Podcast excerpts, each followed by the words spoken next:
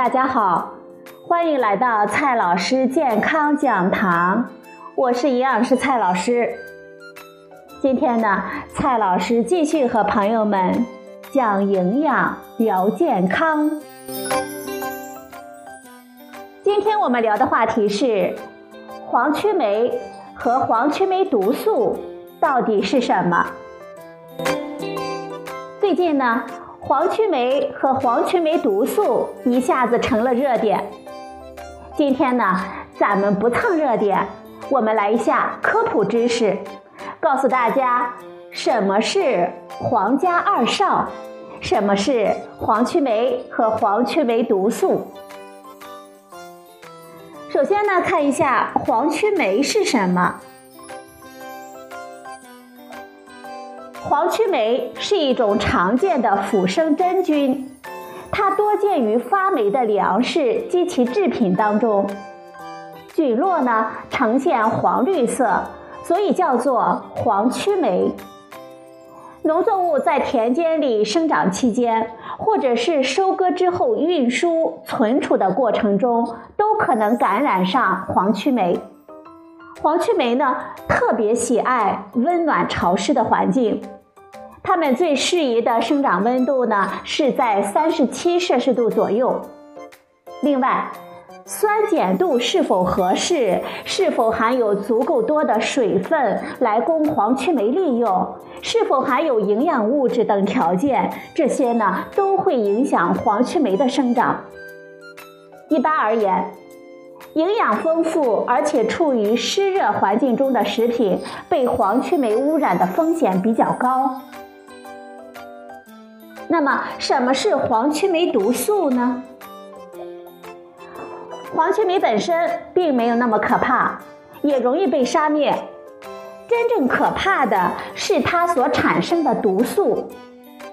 黄曲霉最适宜的产毒温度大约是在二十八到三十二摄氏度。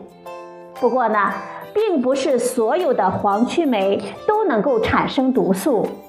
我们需要看它有没有产毒基因，就算是携带着产毒基因啊，也不一定就会产毒，还需要环境条件合适了才行。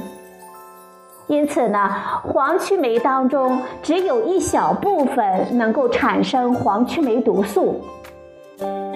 黄曲霉毒素是黄曲霉的代谢产物，但是它并不是黄曲霉的专利。其他的霉菌，比如说寄生曲菌、疾风曲菌、瘤曲霉等等，也能够产生黄曲霉毒素。黄曲霉毒素呢，包括好多种，主要有 B 一、B 二、G 一、G 二、M 一和 M 二。其中呢，B 一、B 二、G 一、G 二存在于植物性食物中。M 一和 M 二则是动物摄入 B 一和 B 二之后，在体内转化形成的代谢产物。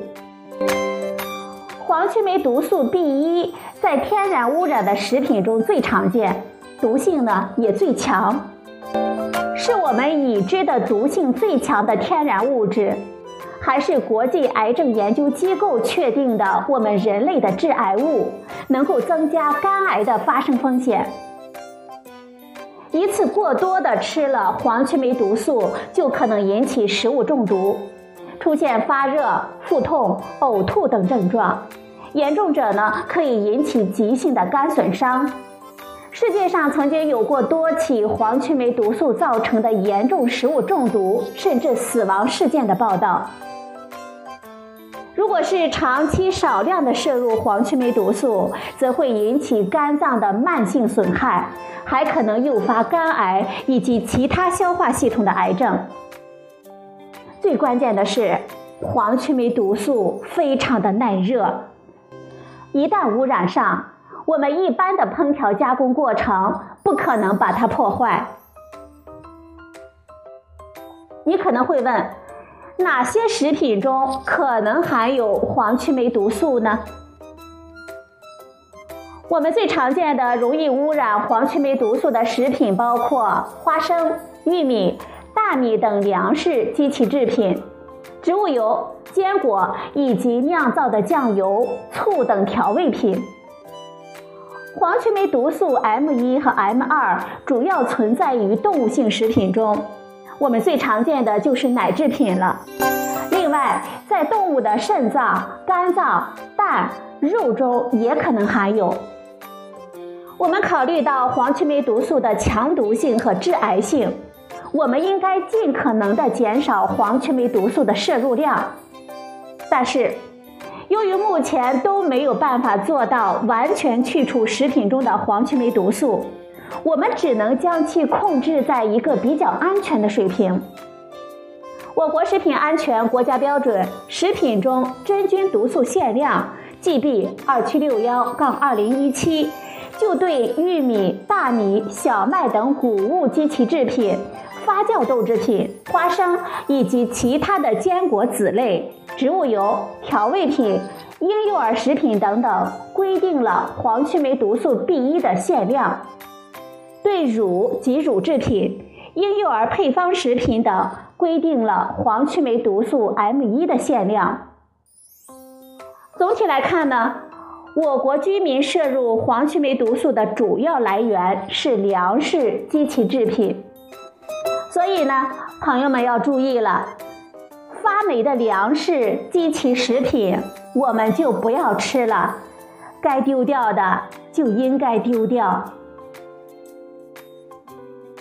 好了，朋友们，今天的节目呢就到这里，谢谢您的收听，我们明天再会。